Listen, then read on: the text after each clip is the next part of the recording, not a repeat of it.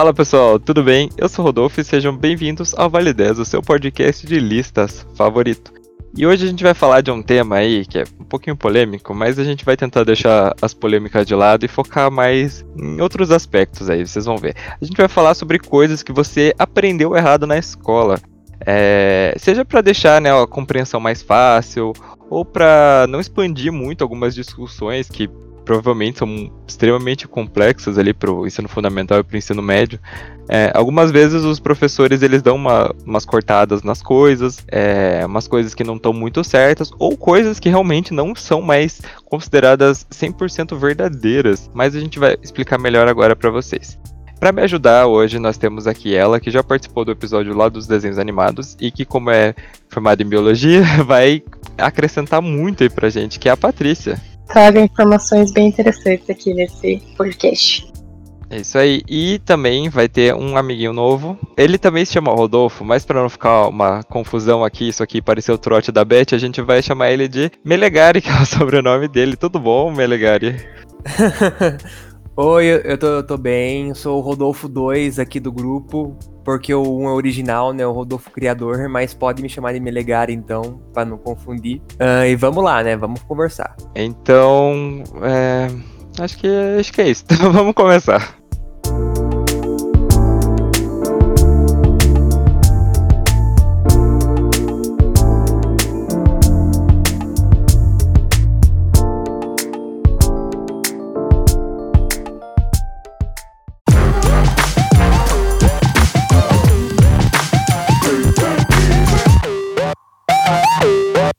Em décimo lugar, nós vamos falar sobre uma lenda aí que você já deve ter ouvido. Eu lembro de ter ouvido essa no ensino fundamental, eu lembro.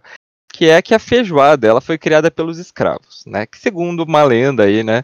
É, a feijoada teria sido criada pelos escravos brasileiros no final do século XIX, porque eles utilizavam os restos do, do porco, né, orelha, pé, joelho, nariz e tudo mais, para incrementar o feijão, que era o alimento que eles tinham um pouco mais de acesso. E com o passar do tempo, esse prato foi se difundindo e virou um prato típico do país. Mas já é consenso entre os historiadores que, na verdade, é, essa não é a origem dele. Não se sabe exatamente a origem, mas provavelmente ele foi um prato que já veio trazido da Europa, porque esses ensopados, né, com caldos e tudo mais, e legumes e é, sementes e carnes, eles são comuns na Europa, né? O mais comum deles é o cassoulet, que é o, o ensopado francês, que ele é feito inclusive com feijão branco. E uma coisa que é, desmistifica essa coisa dos escravos que inventaram a feijoada é sobre a separação das carnes, porque naquela época não, não existia o conceito hoje que a gente fala desses restos. Por quê? Porque você ter acesso à comida era uma coisa complicada, então não se desperdiçava nada, não importa se fosse um senhor de escravos ou qualquer outra classe, eles não desperdiçavam esses restos, então não era nada jogado fora, né?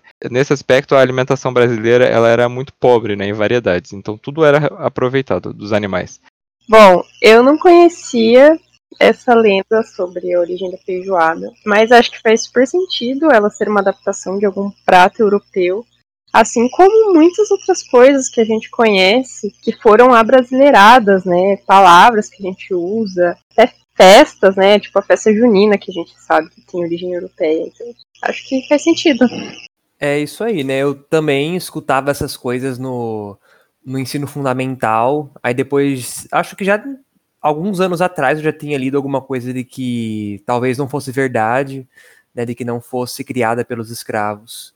E é o que ela falou, né? Às vezes a gente tem coisas que acabaram ficando na história, né, no, nos nossos costumes atuais que a gente atribui um significado, né, e que na verdade não é, né? Porque o passado é um pouco confuso, distorcido, né? E acaba tendo essas confusões. Foi uma mentira, digamos assim, feita para explicar ali alguma coisa, e isso foi tão passado, tão passado, tão passado, que acabou virando que meio que uma verdade, né? Tipo, né, você ver, eu e o, e o Melegari, a gente já, já tinha ouvido já essa coisa. E uma curiosidade sobre a feijoada, que eu queria falar para vocês que eu encontrei, é de onde veio o costume de servir os pratos nos sábados esse hábito ele foi firmado pelos hotéis cariocas, olha só, é, por causa da grande demanda popular em que eles sempre estavam é, servindo ali o, o, prato, eles acabaram fixando o prato no cardápio da semana. E quem disse isso foi o especialista em, ele é doutor em sociologia, especialista na formação da culinária brasileira, O doutor Carlos Alberto Doria. Ó, muito bom.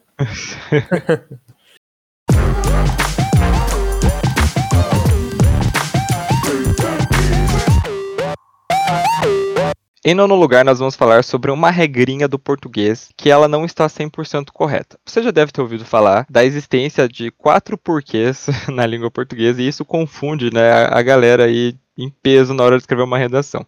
E daí a professora lá do ensino fundamental, ou às vezes do ensino médio, deve ter falado para você que uma forma de você diferenciar pelo menos dois tipos dele é o que o porquê separado a gente usa para pergunta e o porquê junto a gente usa para resposta. Isso tá meio certo. Por que tá meio certo? Porque se usa o porquê separado para pergunta, mas não é o único caso, né? O porquê separado, ele também se usa em respostas e afirmações, porque ele, ele equivale a por qual motivo ou por qual razão. Então vou dar aqui alguns exemplos do porquê que tem pergunta e que não tem pergunta. Por exemplo, se eu falo a frase, vocês entenderam agora por que isso é importante? Esse porquê ele tem sentido né, de por qual motivo, então é porquê separado sem acento. Ou, por exemplo, se eu falo, por que navegar na internet? Eis a nova questão. E mesmo que não tenha o ponto de interrogação, a gente vai usar o porquê separado, sem acento, porque ele tem a razão, como eu falei, ele equivale a por qual motivo ou por qual razão. Ou, por exemplo, se tem uma chamada assim de uma revista, por que você deve parar de fumar? Dois pontos. Dez motivos para isso. Novamente, se porque ele tem sentido de por qual motivo, então a gente usa o porquê separado sem acento. Nossa, isso me confundia demais quando eu estava no ensino fundamental, não sei vocês. E eu lembro que isso foi ensinado na mesma época que tinha o mal com U, mal com L, é, o mas e o mais. É muito fácil de, de errar, né? Ah, bastante. É a mesma palavra, né? Só tem quatro jeitos de escrever diferente para quatro usos diferenciados. Então, quando a gente está, principalmente no ensino fundamental, eu acho que é uma coisa extremamente confusa para as criancinhas português é muito complicada, né? Tem muito detalhe já no que a gente considera básico. Então, eu até entendo que não aprofundem muito, né, nessas exceções ao caso. Né? Eu lembro que até eu fiz um, um concurso ano passado que teve uma pergunta de português é, sobre o porquê, assim, nossa, me deu um branco horrível. Ah, é, de, é difícil mesmo, né? Não sei vocês, mas na época do ensino fundamental, da, do, do ensino médio, eu não gostava de português. Eu só gostava da literatura, do português, da gramática, eu não gostava, eu não decorava nada, era muito difícil. Então, para quem já tinha dificuldade, chega essa questão dos porquês, fica mais, mais pior. não, não, não vou assassinar o português, né? Fica, fica pior mesmo, né? Então, eu acabei sempre tendo uma grande dificuldade para esses assuntos, eu também não sabia. E agora que a gente tá na era da internet, a gente, a gente acaba usando o P e o Q junto, né? Que resume tudo e já mata a gramática e tudo isso. É verdade. É verdade. É, eu gostava de português, você perguntou, eu gostava de português, eu gostava, eu gostava mais da parte, acho que de redação do que de gramática. E tudo bem que redação tem, tem bastante gramática, mas gostava mais da parte assim de redação do que gramática e literatura. Mas olha só, é, já que a gente está falando aqui deles, é, vamos explicar para vocês como que se usa os outros porquês, né? Já que a gente está falando disso.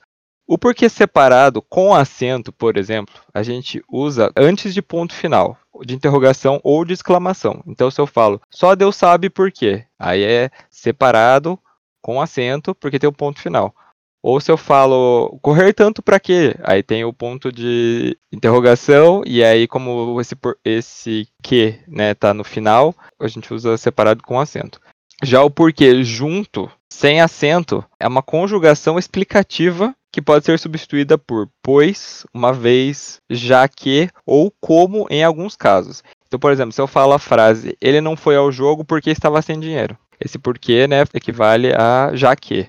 Ou fulano trancou a faculdade porque precisava trabalhar. Mesma coisa, né? Ou se eu falo, por exemplo, a frase: Porque a tulipa é uma flor de regiões frias, é preciso de preparo para cultivá-la. Esse porque ele tem sentido de como. Então é porque junto sem acento. E por fim, tem o, que eu acho assim que provavelmente é o que a gente menos usa, que é o porquê junto com acento. Ele é um substantivo com sentido de motivo, causa ou razão por exemplo, eu falo, não entendo o porquê da sua rejeição. Ele está sendo como sentido de motivo, né? O motivo da sua rejeição. Então é porque junto com acento e por aí vai. Eu já tô já me perdendo aqui já na explicação. É, português é uma língua complicada, a gente já começa aí, né? Uma língua bem complexa, cheia de coisas.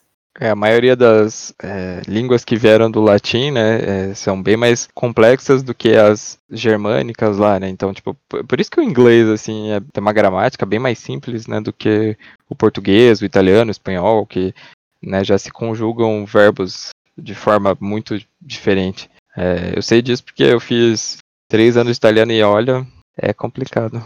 É um privilegiado por já nascer num país que fala português, né? Porque se fosse para aprender depois, realmente. Eu não sei se eu tenho essa impressão, porque obviamente que a gente não tá vendo do outro lado, mas sempre parece que a, gente, as pessoas que falam é, português e tudo mais, espanhol, a gente vê o inglês, assim, que é uma língua mais fácil na escola, a gente consegue se virar mais do que, né, alguém que fala inglês ou alemão e quer falar português, porque aí a pessoa não consegue conjugar o verbo direito, não consegue usar o artigo direito, é realmente bem complicado. Até problema na é, dicção que fala, né? A forma de movimentar a língua até tudo mais para falar algumas palavras é, trava, né, para eles. A gente tem mais facilidade em, em pegar essa dicção por exemplo, falar ão para eles com, a, com o tio é impossível. Não sei se vocês já viram alguém fazendo, falando isso, mas. É engraçado, né? Sim. Ah, eu, eu já vi. Eles tentando falar português, mesmo uh, quem fala inglês, que sabe bem o português, eles falando ainda é engraçado, né? Eles falam requeijão. Não conseguem puxar o R igual a gente. E eu, eu sou especialista em puxar R porque eu sou do interior paulista já falando. a gente também, a gente é de Curitiba, a gente fala a porta. A verdade, né? Uma vez você me falou isso, eu esqueci desse, desse fato.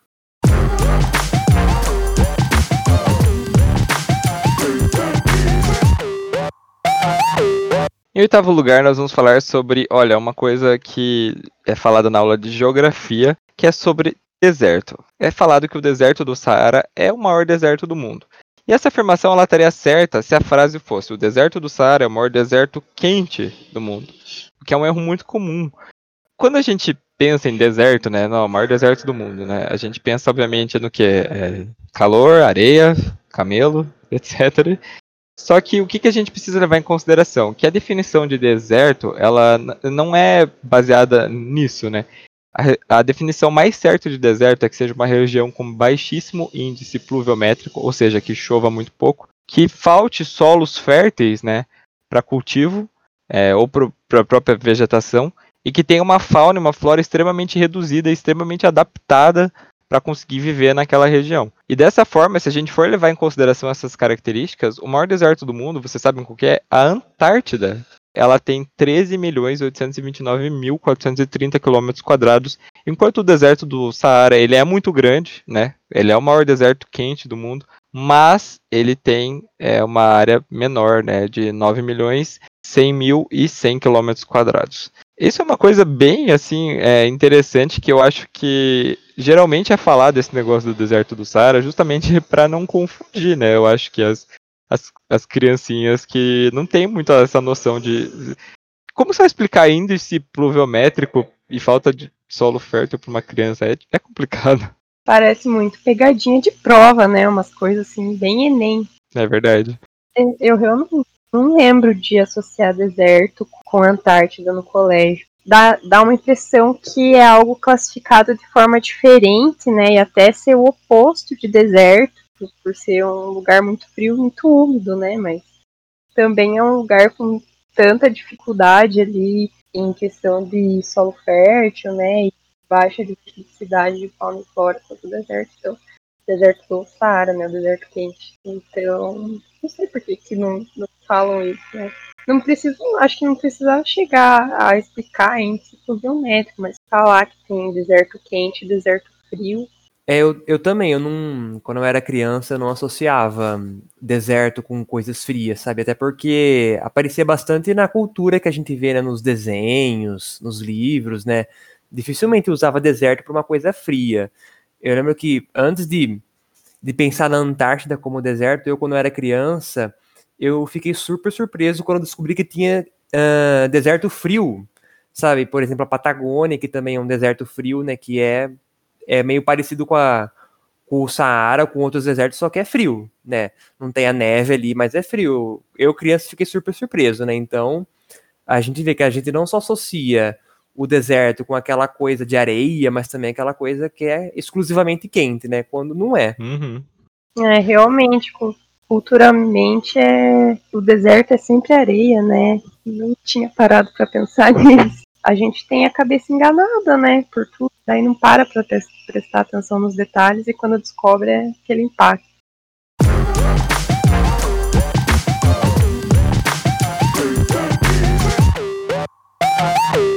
Em sétimo lugar, nós vamos falar sobre uma coisa que essa aqui, essa aqui com certeza você ouviu na escola, que é sobre as cores primárias. Você deve ter ouvido lá da, da sua professora, a tia Cassandra, ela falou para você que o amarelo, o vermelho e o azul eram as três cores fundamentais, né? E que se a gente misturasse ali elas, né? A, a gente misturasse, por exemplo, é, vermelho com azul dava roxo, amarelo com vermelho dava laranja e etc, né? A gente ia conseguindo formar as outras cores. Mas isso não é verdade, gente. As três cores primárias, elas são é azul ciano, é uma coloração de azul, né? Procurem no Google se vocês quiserem ver exatamente qual cor que é. Magenta e o amarelo. O amarelo sim é uma cor primária. O que a gente aprende na escola é, é, meio que uma super aproximação, né? Que não leva em conta, por exemplo, os sistemas de coloração, que são, nossa, muito complexos para você explicar ali para uma criança de, de 10 anos, né? Que, que tá ali no, na quarta série, quinta série, né? São muito específicos também para ser ensinados isso na escola. Eu fui ver isso, para quem não sabe, eu sou formado em comunicação, eu fui ver isso no, na faculdade e já não era uma coisa muito fácil. Então você imagina você realmente explicar isso para uma criança, né? Ah, sim, né? Com certeza. Né, a gente, como já é criança, a primeira coisa que aprende a cor são as cores, né? E ainda fala, nossa, você sabia que existe uma coisa chamada ciano? A criança fica, não. né, realmente é difícil, né? Acho que aí a tia Cassandra quis facilitar um pouco a nossa vida, fazendo essa simplificação. É, é aquele tom meio que a gente chama, pelo menos eu chamava quando era criança, de azul piscina ou de verde piscina. É, aí tem gente que defende que é azul piscina, tem gente que defende que é verde, mas na verdade ninguém tem certeza do que é. É ciano, é a cor ciano, né? É, o, o nome agora, tipo, depois você cresce e você descobre, é essa cor é ciano, né? Não importa se é verde ou, ou azul. E daí quando você vê o, no gráfico ali das cores primárias, né, o ciano com magenta e o amarelo, você vê que esse ciano ele pode dar tanto azul como pode dar verde com as combinações, então realmente ia bugar a cabeça da criança de uns seis anos ele que tá com a tinta guache, aprendendo. Na tinta guache nem tem esse tom de cor, né? como é que a criança vai conseguir associar que ciano, assim, realmente é difícil. Sim, e se você vai lá, se você pega a tinta guache vermelha e pega a tinta guache é, amarela e dá laranja, como é que você vai falar pra criança que, tipo, não dá para fazer outras cores, sabe? Até você explicar tudo pra ela. Tá chorando da aula de artes. Com crise existencial, porque não tá entendendo. Assim, gente, a gente vai dar uma pequena explicação aqui sobre os sistemas de cores, mas então se preparem para uma ó, enxurrada de, de nomes, termos e, e etc. Existem dois sistemas, existem três, na verdade, três sistemas de cores que é interessante a gente, a gente falar. O primeiro é o CMYK, é o C-M-Y-K. É uma abreviação dos sistemas de cores que eles são formados justamente pelo ciano, magenta, o amarelo e o preto, né, que é, que é o black. No sistema CMYK, o preto ele não, não é exatamente a cor preta, ele seria a sobreposição total das pigmentações que seriam usadas para escurecer né, as cores. Então, com essas quatro, né, esses quatro pigmentos, né, o ciano, magenta, amarelo, preto, você conseguiria formar as outras cores, porque você, além de misturar as duas, você ia adicionando ou retirando o preto para formar, né, para definir o tom das outras cores. Só que mesmo ele sendo um sistema é, complexo, assim, ele, você não consegue formar. É, isso é muito engraçado quando eu estudo isso, que você não consegue formar todas as cores por causa desse sistema, porque ele, ele é meio falho ele só tem essa coisa do você ir adicionando o preto. Inclusive o preto, na abreviação do sistema, ali, CMYK, a letra K vem de Key, né, que significa chave, porque justamente o preto é que vai né, é, dar o tom, ali como eu falei para as outras coisas. Já o outro sistema é o RGB, que vem agora sim de red, né, vermelho, green, verde e blue, que é azul. E ao contrário das cores semi, do Semic, né, que como eu falei eram vinham de pigmentações, as cores do RGB elas são cores luz. Como assim cores luz? Elas são formadas de forma aditiva, ou seja, fazendo uma sobreposição da quantidade de vermelho, da quantidade de azul e da quantidade de verde, a gente vai chegando né, nas outras cores. E a sobreposição total dessas outras cores seria o branco, né? Não, no, não o preto, por exemplo, como é o caso do CMYK. O sistema RGB, é, se você dá uma. Por exemplo, pega um arquivo do seu computador, abre ele no Paint e vai dar uma mexida lá e, e, veja as cores personalizadas. Você vai ver que você vai ter o sistema lá, o RGB, para você me ir mexendo, que é para você ir fazendo as cores conforme esse sistema. Esse sistema a gente usa bastante no nosso dia a dia, né? É, em objetos que emitem luz, né? Tela de televisor, câmera, celular, videogame, né? E etc. E o último sistema que é interessante a gente falar, se você gosta de decoração, você provavelmente já deve ter ouvido falar do sistema Pantone. O que, que é o sistema Pantone? Ele é um sistema de cores que foi criado por uma empresa, né, a Pantone Corporation, que é considerada hoje uma autoridade aí quando a gente fala de, de cor, né? As cores produzidas por esse sistema, elas são muito exatas, mas muito mais exatas mesmo, muito diferente, por exemplo, do que acontece no CMYK. Uma coisa engraçada da gente falar é que, assim, por exemplo, para você imaginar essa coisa de a, a, exatidão da cor. Se você vai lá, pega, um, pega o catálogo, né, quando você vai comprar uma tinta para pintar teu quarto, por exemplo. Você vai lá, você olha uma cor, ah, gostei dessa cor, e as cores têm um nome todo bizarro, né? Gostei dessa poeira lunar aqui, esse cinza. Aí você vai lá e compra, e a cor que tá lá na latinha é exatamente a cor que você vê no classificado. Agora, por exemplo, uma coisa que trabalha com o sistema CMYK, impressora. Você já deve com certeza tem impresso alguma coisa que saiu com uma cor horrível, que não era, não tinha nada a ver com a cor que você queria. Isso acontece por quê? Porque o sistema CMYK ele não é 100% é, correto. É, eu não estou falando de quando a impressora né, imprime é, de outra cor porque está faltando tinta. É justamente quando você vai imprimir tipo, uma coisa de uma cor e ela sai em outra. Isso é, é, bem comum, porque, como eu falei, o sistema CMYK ele não faz todas as cores como o sistema Pantone faz. Uma coisa, uma curiosidade também é que, por exemplo, cores fluorescentes só existe no sistema Pantone, porque o sistema CMYK não consegue trabalhar com esse espectro, digamos assim, né? É bem interessante, mas é bem complexo. É bem bacana, né? Porque é muito comum as pessoas terem dificuldade de expressar com exatidão uma tonalidade, né? Cada um tem toda aquela coisa, cada um pode enxergar uma tonalidade diferente da outra pessoa. E esse sistema Pantone, ele é por uma numeração, né? Uhum. Então, eu acho bacana você querer pintar o seu quarto e ter exatamente o tom que você imagina, que você enxerga, né? Sei lá se as outras pessoas vão enxergar da mesma forma essa cor, mas acho massa. Eu pessoalmente não sou uma pessoa muito de cores, sabe? Tem tem gente que já tem mais um olhar bacana para essa área da arte, das, do mundo, mas eu não. Então, para mim, isso aqui era uma foi uma surpresa, sabe? Eu não sabia de nada.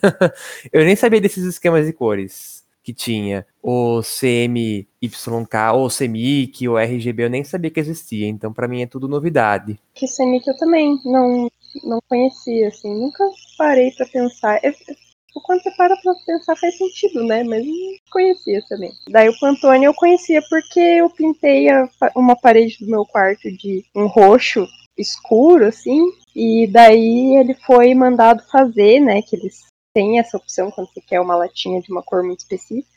E eu fiquei, tipo, horas olhando o catálogo de cores para decidir o tom certo. Então eu fiquei bem feliz vendo cores, assim, achei bem divertido. Pois é, e uma coisa engraçada, não sei se vocês viram, é, saiu essa semana passada, eu acho que foi que eu vi, que tem um vídeo de uma professora que ela tá, tá dando aula ao vivo, assim, e daí ela tá falando das cores. Ela, tipo, tá com uma mão pintada de vermelho e uma, cor, uma mão pintada de azul.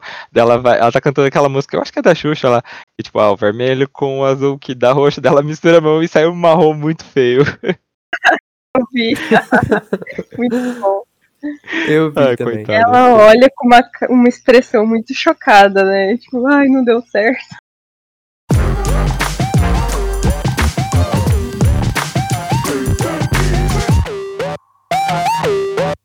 Em sexto lugar, nós vamos falar sobre o mapa dos sabores, né? Que segundo aí uma, uma coisa que é ensinada aí em, em algumas aulas de biologia, nós sentiríamos os sabores dos alimentos em lugares específicos na nossa língua. Então, é, você já deve ter visto, se você nunca viu, digite aí no Google, mapa dos sabores. Você vai ver, né, que diz, dizia-se a lenda, né, que você sentiria o doce mais para o doce na ponta da língua, o salgado um pouquinho para cima, só que na lateral, o azedo na lateral mais em cima e você sentir o amargo lá no fundo. Só que a verdade é o que? A nossa língua ela não tem receptores separados para cada coisa, né? Ela, ela, tem receptores na língua inteira que conseguem identificar tudo, né? Se você, por exemplo, sentisse o doce só na frente e o azedo, e o azedo só lá perto do, do fundo da língua, você, se você passasse a língua num limão, você não ia sentir o sabor, né? Não é isso que acontece, a gente sabe. Só que o que, que é interessante, essa ideia desse mapa da língua, ela vem, gente, de uma coisa, olha, pra vocês verem que o negócio está sendo explicado errado faz muito tempo.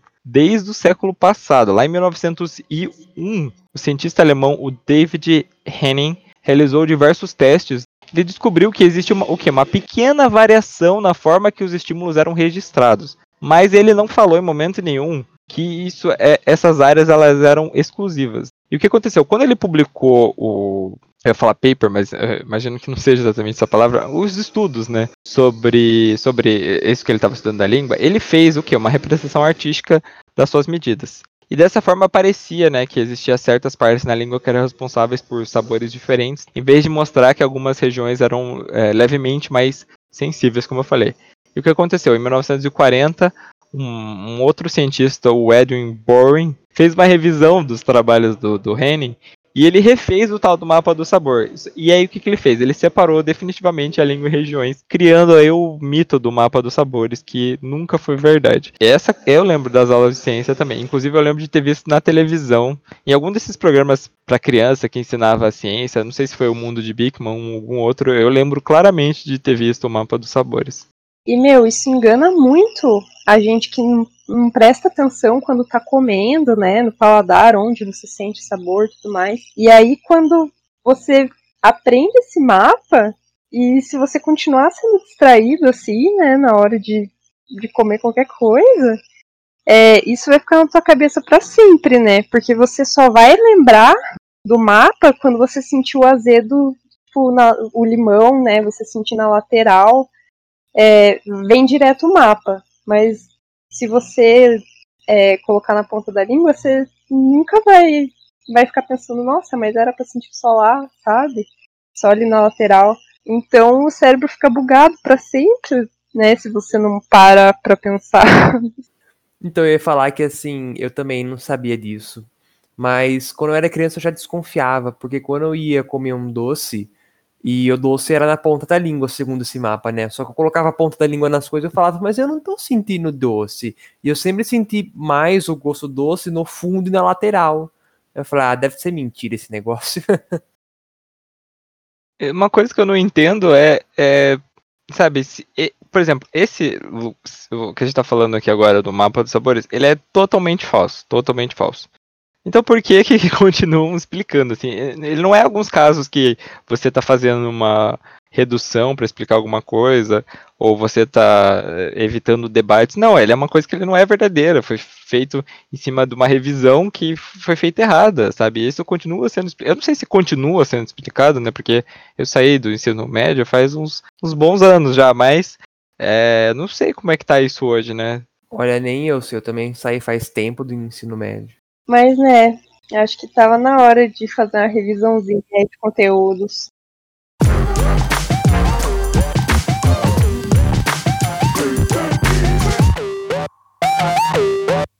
Em quinto lugar, nós vamos falar sobre uma coisa aí que é muito falada nas aulas de física e química, mas eu acho que isso é mais uma coisa que é falada assim no ensino fundamental, porque no ensino médio eu até cheguei a ter um pouco desse conhecimento, né? Foi falado que, que não era exatamente isso, só que isso não é aprofundado, né? O que, que a gente está falando? Que para deixar a física e a química um pouco mais fácil, é falado para gente que existe o quê? Três estados é, da matéria, né? O sólido, o líquido e o gasoso. Na ciência contemporânea, essa afirmação é, já deixou de ser verdade faz muito tempo. Existem classificações de até 22 estados da matéria, 22.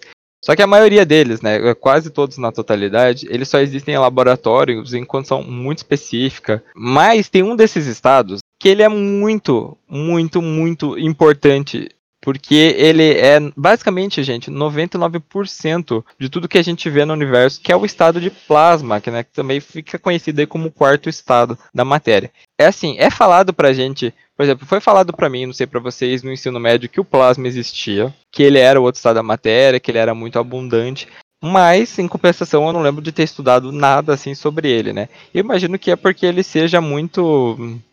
Não seja uma coisa interessante de você é, estudar, assim, né? Digamos assim. É, é uma coisa bem mais pro pessoal da química e da, e da física, né? Quem, quem vai fazer licenciatura, bacharel, nesses cursos, do que né, você que está no ensino médio.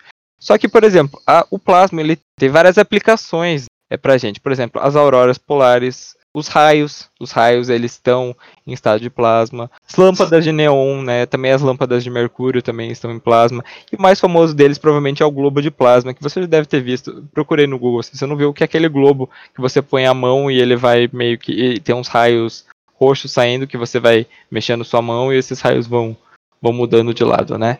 Por exemplo, um outro estado da matéria que a gente tem contato no nosso dia a dia é o cristal líquido, que é um estado com características entre o sólido e o líquido, e ele está presente também nas telas do celular, nas telas de televisão e tudo mais. Realmente é uma coisa que tem bastante aplicação no nosso dia a dia. É, já um outro estado que a gente não tem muito contato, mas eu vou falar de curiosidade porque eu achei muito legal, é o superfluido. Vocês sabem o que, que ele faz? Ele parece o estado líquido é, comum, só que ele tem uma característica mais de uma, na verdade, que são muito loucas, que eles desafiam as leis da física. Esse líquido, se você coloca ele num becker, por exemplo, e você coloca uma lâmina, digamos assim, ele consegue subir. Ele sobe, gente, contra a gravidade. Igual o rio da Caverna do Dragão. É o líquido que sobe para cima. Caracas, não sabia desse negócio Procura não. no YouTube que você vai ver. É muito louco, muito louco. Eu não sabia que tinha 22, sabe? Mas eu sabia da pla do, do plasma, assim. Tanto que na minha adolescência eu, eu tive uma fase da minha vida que eu assistia muito documentário do Discovery Channel e vivia falando dessas coisas, né? Eles têm um programa de universo, né? Tinha, né? Hoje não, tem tanto.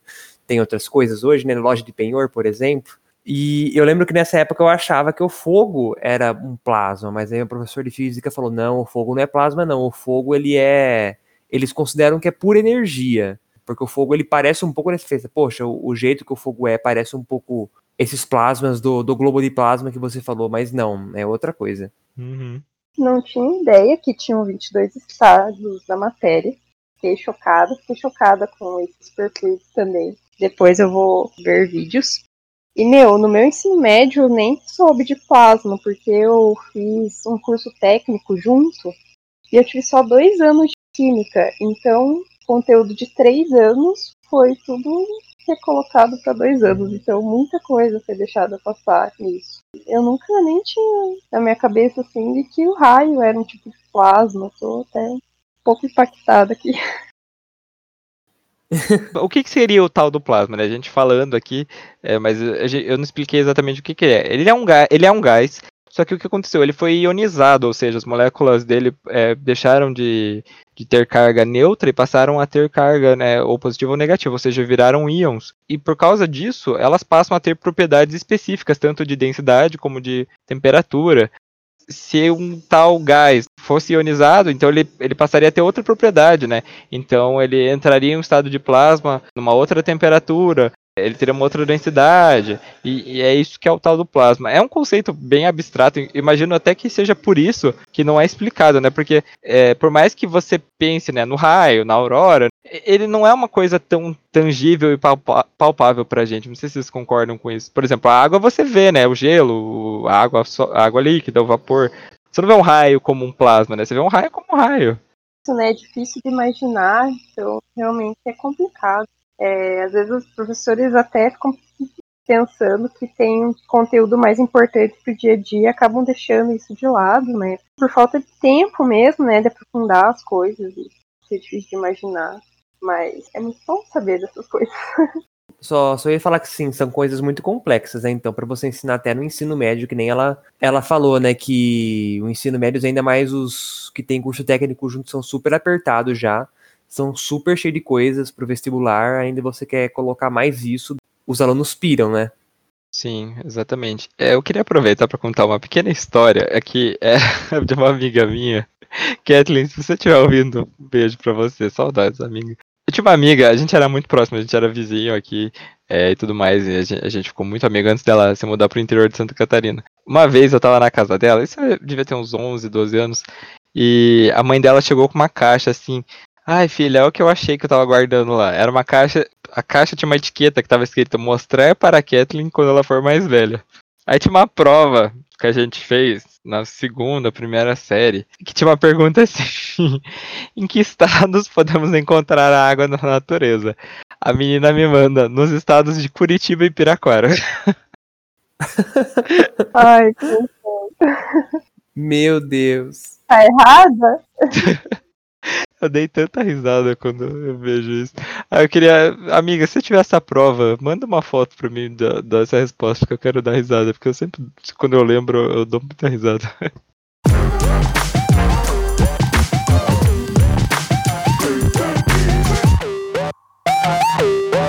Em quarto lugar, nós vamos falar sobre um outro fato histórico. Dessa vez, um fato bem famoso. Isso é meio que a verdade oficial, só que isso é verdade na teoria, mas não foi verdade na prática, né? É, do que, que eu tô falando?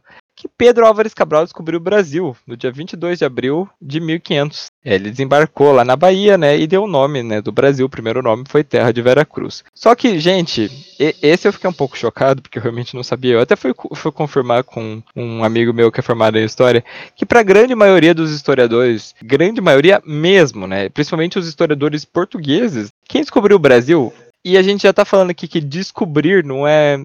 Fica aquela coisa de. Não é exatamente a palavra, né? Porque quando a gente fala em descobrir, a gente presume uma coisa que ninguém conhecia, né? Os índios já estavam aqui, mas não é isso eu, não é sobre isso que eu tô falando. E sim sobre quem realmente chegou no Brasil por primeiro foi o português Duarte Pacheco Pereira.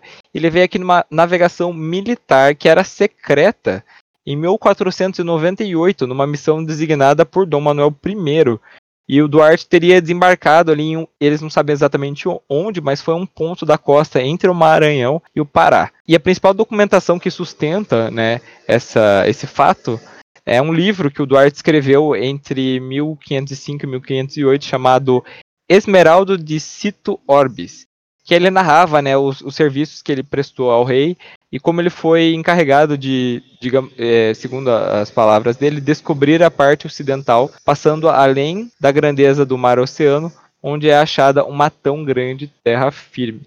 E no livro A Constituição do Brasil, do historiador português Jorge Couto, ele também reúne vários outros indícios de que a tal grande terra firme que o Pacheco visitou realmente era o Brasil. Mais de curiosidade, né, existem é, linhas de pesquisa que trabalham com outros povos que talvez tenham vindo. Esse a gente já não consegue né, ter uma confirmação, mas alguns povos que talvez tenham passado por aqui muito antes dos portugueses. A mais conhecida delas, e que eu ainda quero falar sobre ela aqui nesse podcast, eu vou arranjar um tema para colocar no meio, porque eu acho o assunto bem interessante, é que os fenícios teriam visitado a gente mil anos antes de Cristo. Inclusive foram eles que deixaram né, uma inscrição numa pedra, se, se eu não me engano, se eu não estou falando besteira, lá na Paraíba.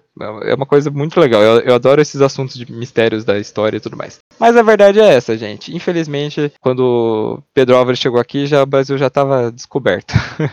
Então, é sempre que descobrimento do Brasil vem na cabeça, eu acho engraçado porque a gente aprende como se o Brasil fosse uma terra inabitada, né? Até o Pedro Álvares Cabral aparecer. E, bom, ele foi responsável por colocar o Brasil no mapa, né? Tudo mais, né? Ah, tem um continente lá, uma coisa bem grande. E isso é super importante, né? Achei bem bacana que parece que esse outro. Esse cara, como é o nome dele? Duarte Pacheco. Duarte Pacheco Parece uma coisa bem de filme de espião, assim, né? Você sair para descobrir terras secretamente. Mas sei lá, né? Já tinham tribos indígenas aqui. Então, realmente, quem cobriu o Brasil não seria quem se instalou primeiro nessas terras?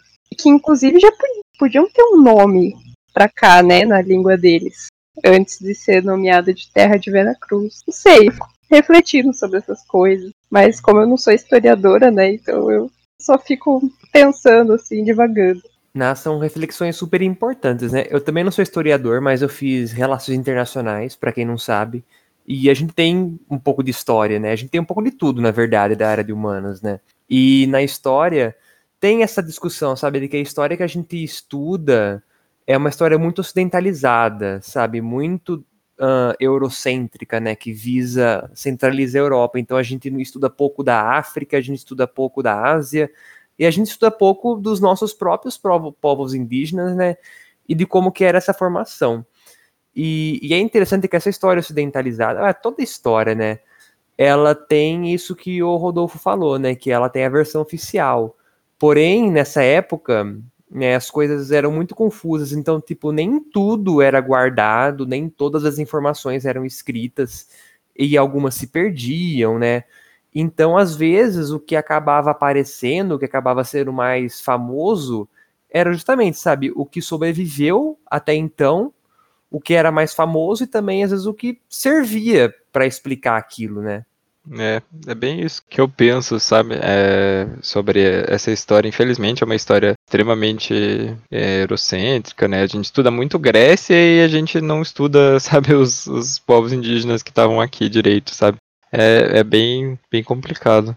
Mas eu, eu, penso que isso esteja mudando um pouco, assim, pelo menos o que eu vejo, é, do, do, pouco que eu vejo, é, por exemplo, minha mãe é professora, né, de, de, escola, ela tá, tá fazendo home office agora, eles fizeram um episódio só sobre a África, né, um episódio não, né, porque não é uma série, uma aula só sobre a África, uma aula só sobre o Japão, uma aula só sobre o Haiti, então eu, eu acho que isso está mudando um pouco, assim. Eu acho que na nossa época realmente isso não tinha abertura, mas agora eu, eu acho que está melhorando. Tomara que continue Bacana. assim, né? Porque faz parte da nossa própria história, né? Que é importante. Se eu não me engano, Rodolfo, esse negócio da, da África ser incluída foi uma lei que promulgaram não sei quando. Mas eu lembro que eu tava no ensino médio e eu tava, acho que na oitava série, né? No último ano do. Não, no ensino fundamental. Na oitava série do ensino fundamental, no último ano, e o livro que veio pra gente, eu estudava escola particular, ele tinha história da África. E o professor até falou: vocês são a primeira turma que vão ter um livro com história da África, né? Porque antes nenhum tinha, né? Eu falei, uau, que interessante. É, eu né? não sabia disso, dessa lei. Até pesquisei aqui no Google. É lei número 10.639-03, né? Nossa, uma lei de 2003 que foi colocada só depois, né, ainda, que é, que é sobre o ensino da cultura negra, incluindo africana e afro-brasileira.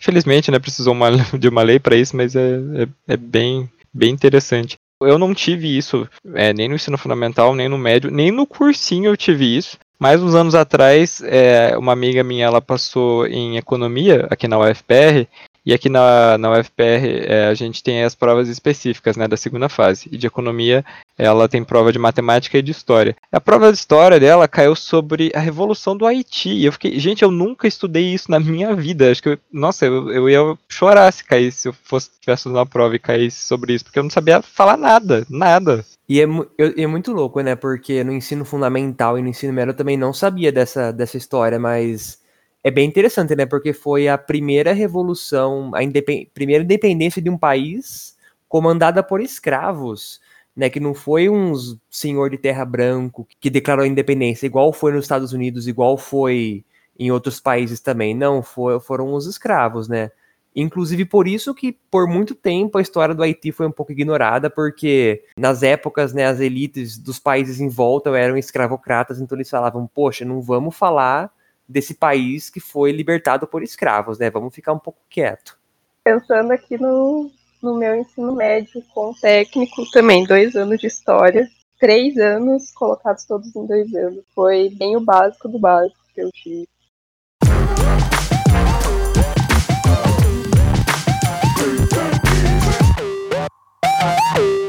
Em terceiro lugar, nós vamos falar sobre, ó, biologia. Sei a Patrícia vai poder ajudar a gente bastante, que é sobre os cinco grandes reinos em que os seres vivos são divididos, né? Então a gente aprende lá no, no ensino médio, né, quando a gente está estudando biologia, que os seres vivos eles são divididos em cinco grandes reinos. Animalia, os animais, plante, que é das plantas, fungi, que é o dos fungos, protistas e moneras. Só que o que, que aconteceu? Essa classificação ela era a oficial até 1969. Só que já existem trabalhos mais modernos de, de classificação dos seres vivos que trabalham com sete reinos. O reino Monera ele foi dividido em dois reinos, Bactéria, que seriam as, as bactérias, né? E o reino Arquia, que eu já vou falar um pouquinho mais sobre ele. E o reino Protista ele também foi dividido entre Cromista e Protozoa. No reino Arquia se encontrariam as bactérias árqueas, que seriam né, organismos que apresentam membrana citoplasmática mais próxima dos eucariontes do que das próprias primas bactérias, digamos assim, que elas têm. E a principal ca característica desse grupo é o habitat deles, né? Eles vivem em lugares extremos, digamos assim, é, dentro de vulcões, em fossas oceânicas, lagos ácidos, salinas e etc. E o cromista, ele seria é, o reino das algas, digamos assim, né? É, são uni ou pluricelulares, alguns seres é, que estão presentes seriam autótrofos e alguns heterótrofos, né? Autótrofo é quem produz seu próprio alimento e já o heterótrofo, não. Se você não lembra lá das aulinhas de biologia da, da tia Sônia. Mas eu imagino que, para falar melhor disso, né, acho que a Patrícia tá, tá tem muito mais é, bagagem aí para explicar pra gente. Então, o que, o que eu falei aqui sobre os sete reinos, Patrícia, como é que tá esse negócio hoje? Eu acho que você não chegou a ver a classificação de seres vivos quando você entrou na bio, né? Você falou que você ficou bem pouquinho tempo. Não, eu fiquei, quanto, duas semanas? Abandonou antes de ficar complicado, então.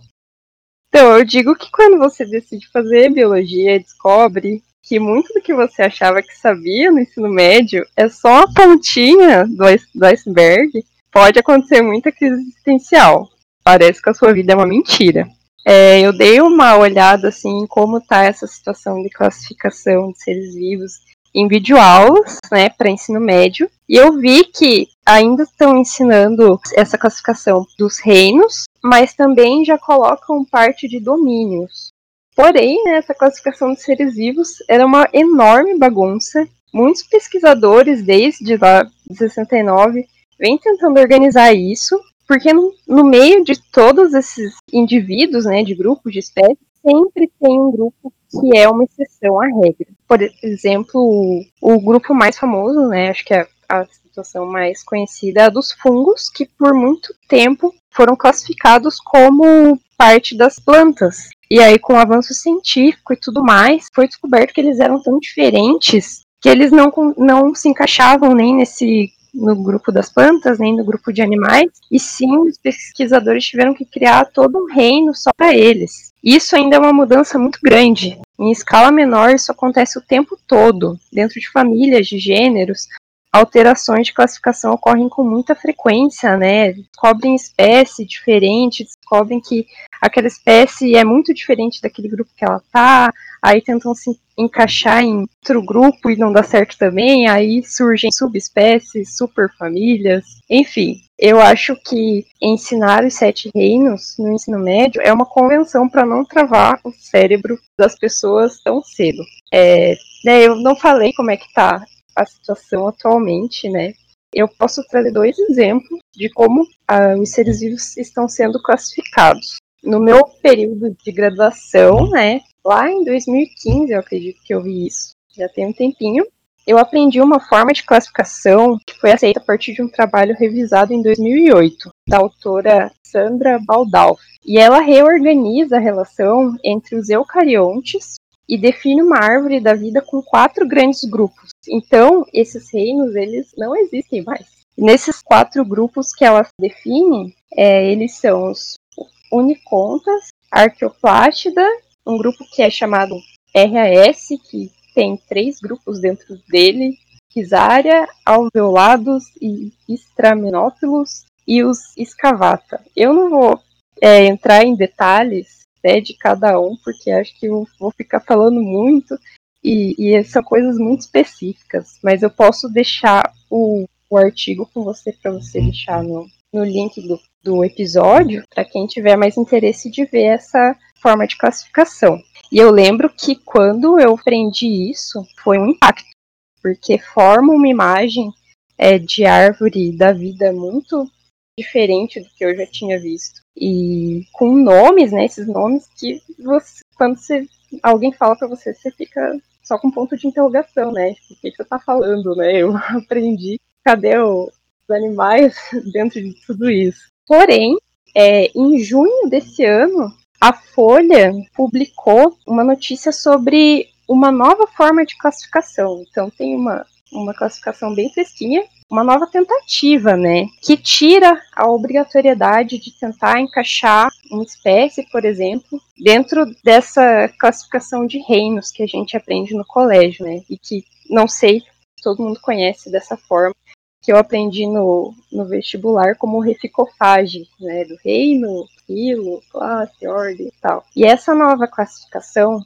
ela se chama Philocode, que é o Código Internacional de Nomenclatura Filogenética, e ela é baseada apenas em parentesco. Então, ela também elimina toda essa coisa de reino e só tem duas divisões essenciais: a espécie e o clado. E o clado, ele agrupa todas as espécies que apresentam um ancestral comum. E eu achei bem bacana, assim, né, que estão tentando organizar isso, exatamente para diminuir esses problemas de tentar encaixar a espécie, que foi visto que não é mais daquele grupo em outro grupo e ter que criar uma outra coisa. É exatamente com esse intuito que estão tentando organizar essas mudanças drásticas elas são muito polêmicas, né? Porque tem muitos defensores do método antigo, aí tem defensores da mudança que tem muito problema nesse, nesse método de reinos.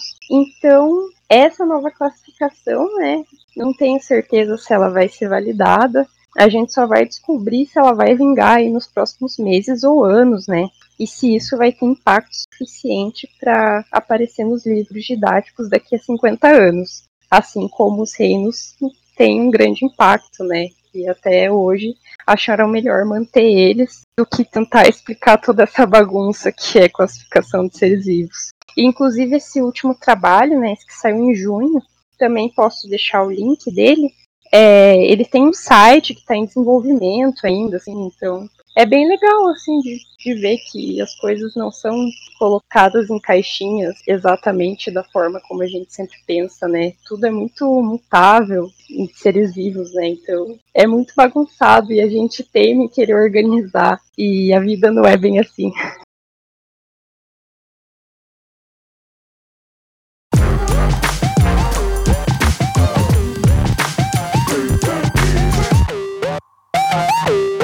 Em segundo lugar, nós vamos falar sobre uma coisa da química, que é sobre os modelos atômicos, né? Quem se lembra dos modelos atômicos, né? Primeiro a gente estuda lá o bola de bilhar do Dalton, porque ele achava que o átomo era uma coisa indivisível. Depois vem o, o Thomson, fala do tal do pudim de passas, né? Que os elétrons ficavam né, soltos ali. E aí veio o modelo planetário do Rutherford. E depois dele veio o Bohr, pegou o modelo do Rutherford, aprimorou, né, ele colocou aqueles conceitos de camada de energia para os elétrons, que os elétrons vão saltando e tudo mais. Eu não vou falar muito porque eu nunca fui bom em química, sempre foi uma das matérias que eu menos gostei. Então eu não, não vou me né, atrever a ficar falando de química aqui, porque eu com certeza vou estar falando alguma coisa que não é certa. Só que o que aconteceu? Você provavelmente deve ter estudado isso no ensino médio, é, sobre os, os, modelos e tudo mais, e fica uma grande impressão que a química né, desses modelos atômicos ela parou lá no, no modelo do Bohr e nunca mais né, foi falado. Só que, gente, o modelo do Bohr ele foi proposto em 1913 e desde lá já teve muita coisa que foi adicionada mas muita coisa que foi descoberta, mas muita coisa mesmo, né, que foi adicionada nessas coisas dos modelos atômicos. Eu pedi ajuda nessa parte para um amigo meu que ele é formado em química, ele falou que o modelo atômico que eles usam é, de forma aprimorada hoje, digamos assim, é um modelo atômico do Schrödinger, o mesmo lá do gato. Não sei se vocês já ouviram falar né, da história do gato de Schrödinger. Se vocês nunca ouviram, dá uma procurada aí. É, ele tem um modelo atômico que usa né, física quântica para explicar algumas coisas. Então ele bota conceitos né, de modelos de orbitais, geometria molecular. Isso ajuda a explicar uma série de coisas aí que né, os outros modelos não explicam. É, eu lembro que eu vi isso, eu vi isso no ensino médio, mas eu não, por exemplo, eu não sabia que esse modelo era do Schrödinger. Eu lembro de ter visto aquele negócio de orbital, não sei se vocês vão lembrar do, disso que, tipo, ia uma setinha para cima, uma setinha para baixo, que era os elétrons encaixando, uma, era uma coisa muito louca. Imagino que pouca gente tenha a química de uma forma um pouco mais aprofundada. E quem teve, né, não, não vai chegar a ter o que o pessoal tem na, na graduação e nenhuma explicação melhor desse modelo atômico, até porque é, você botar um negócio que tem física quântica para explicar, né? Porque essa coisa de modelo atômico você aprende lá no comecinho do primeiro ano do ensino médio, né? Imagina você chegando lá, tal, modelo atômico com física quântica, você vira aí. É, é bem complicado. Eu acho que é bem parecido com o que acontece na biologia, né? Eles mantêm o, o modelo mais antigo aí porque é mais fácil do que tentar explicar o que tem acontecido nos últimos anos. Mas eu não lembro nem se esse modelo Rutherford Bohr eu vi no ensino médio. Eu lembro de ter visto ele no cursinho do vestibular. E aí eu não sei, não tenho nem o que falar. Assim, eu tô. Também foi um impacto. De novo, eu tô um eu tô leigo nesse assunto, eu não sabia desses modelos, sabia muito menos ainda que o cara do gato bolou esse modelo aí. Mas é sempre interessante saber, né? Sempre interessante ver as coisas, mesmo você não, não entendendo muito.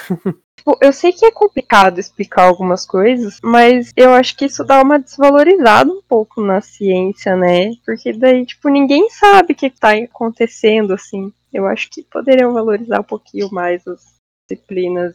Não, tipo, é, cobrar isso. O complicado é que daí é toda aquela questão de, ah, de prova, né, a forma de avaliação, mas eu acho que, que é importante é, chegar ao público, no geral, né, esses, esses avanços que acontecem. Assim, sempre acaba ficando no meio ali, e é isso. Isso que você falou é bem verdade. Inclusive uma coisa aí que a gente aprende lá no ensino médio, né, que tem os átomos, né, os átomos são compostos por prótons, nêutrons, elétrons, mas já foi descoberto faz muito tempo que existem né, partículas ainda menores que formam esses prótons, nêutrons, é, mas isso não é tipo falado, né? É, mas eu já imagino que seja realmente uma coisa muito específica para quem estuda, né? Eu vou trazer esse meu amigo que fez química aqui um dia. Ele falou que, gente, o que a gente aprende de química no ensino médio é tudo falso, digamos assim, é tudo aproximado. Ele fala que, tipo, a maioria das coisas que a gente aprende, elas são as exceções e não são a regra, né? Foi falado que a regra para ficar uma coisa mais certa, porque se você fosse saindo explicar todas as exceções, ia ficar uma bagunça. Então ele falou que regra do octeto não funciona, ligação metálica não é aquilo que a gente vê, e etc. Ele, ele falou várias coisas aí que eu fiquei impactado.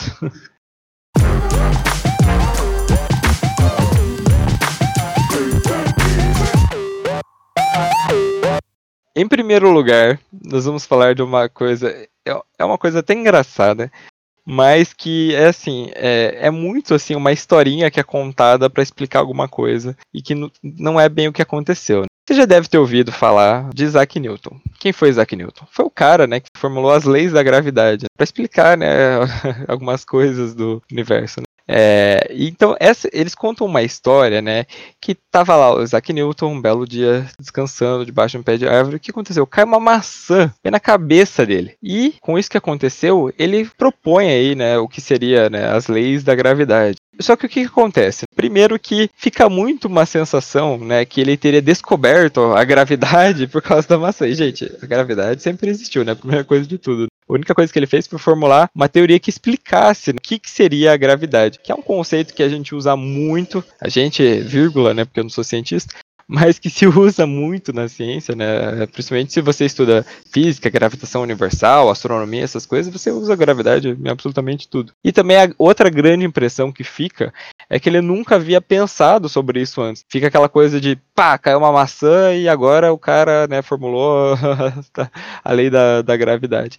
E não é bem assim né, o que aconteceu. Ele já vinha é, pensando nesses assuntos e trabalhando com isso fazia um certo tempo. Só que a coisa mais é, chocante dessa história toda é que, segundo a própria biografia oficial do, do Isaac Newton, essa história da maçã ela não é verdade. Existe uma maçã na história, né? Ele diz que ele estava andando e ele viu uma maçã caindo e isso deu sim um estalo, né, para ele continuar formulando, né, o que ele já vinha trabalhando, mas que essa história da massacre na cabeça dele não aconteceu. Então, realmente, nossa vida é uma mentira ela é ensinada e usada de uma forma tão inspiradora, né? É, mostrando, sei lá, que podem surgir avanços enormes em situações cotidianas, está descansando embaixo de uma macieira e caiu uma maçã na sua cabeça.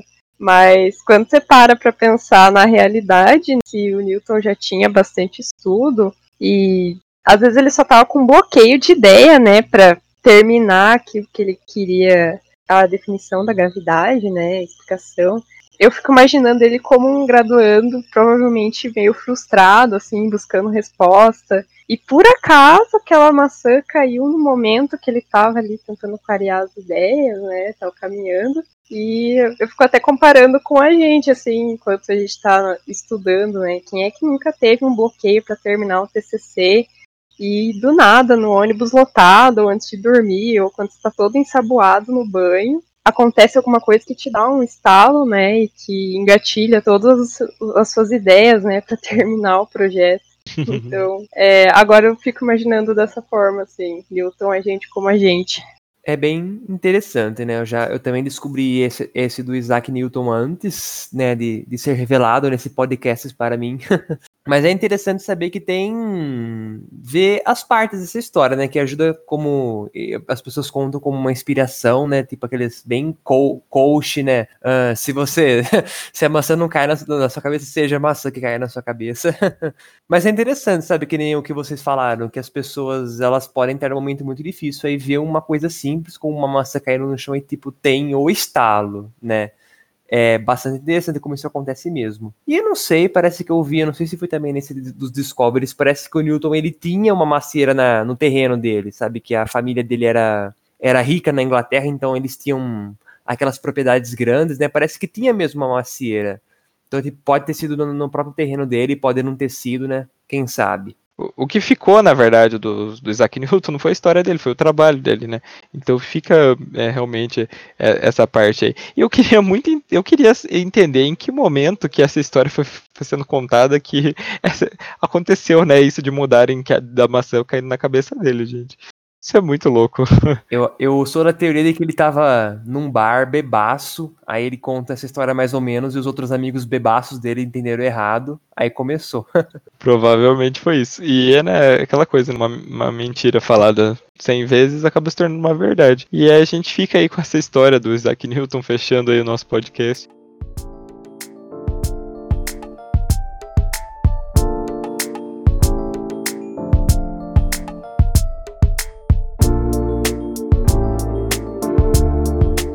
E é isso, pessoal. Eu espero que vocês tenham gostado do episódio de hoje. Eu vou deixar todas as fontes de pesquisa, além dos artigos que a Patrícia falou, eu vou deixar aqui na descrição. Sigam a gente nas redes sociais, tanto as redes do podcast quanto as nossas redes próprias, eu vou deixar elas também aí na descrição. Se vocês puderem apoiar a gente com 5 reais por mês, vocês vão estar ajudando esse projeto lindo a alcançar cada vez mais os lares brasileiros aí que estão sem muitas coisas para fazer na quarentena. Eles podem escutar o nosso podcast, olha só. Antes da gente encerrar, Patrícia, gostaria de deixar um recado um trabalho, um comentário, uma observação, igual da Chiquinha, sabe?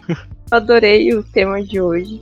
Achei bem legal a gente ficar refletindo e divagando sobre como a nossa vida é uma mentira. Mas não tem nada não. Como que você não tem nada para falar? E, o, e os bolos que você tá vendendo? Você não vai falar dos bolos que você tá vendendo? Ah, então você vai deixar? Claro. Nesses momentos é, difíceis de pandemia, eu decidi seguir meus sonhos e começar na confeitaria. Então, toda semana, normalmente nos finais de semana, eu estou fazendo caseirinhos por apenas nove reais e caseirinho de chocolate são 10 reais. E também faço bolos vulcão.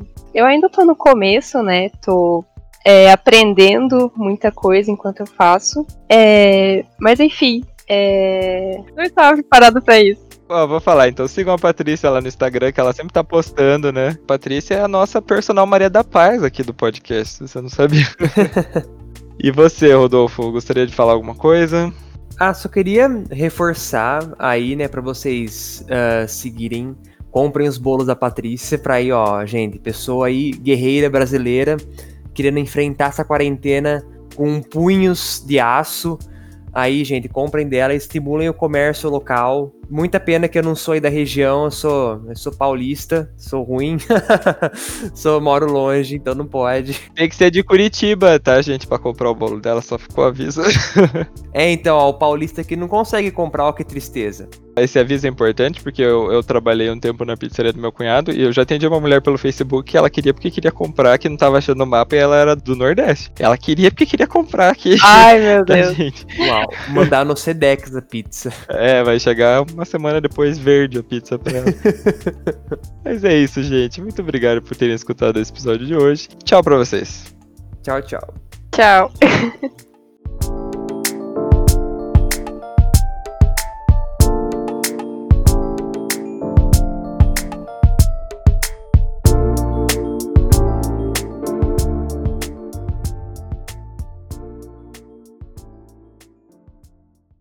Fale 10 é escrito, dirigido e editado por Rodolfo Brenner.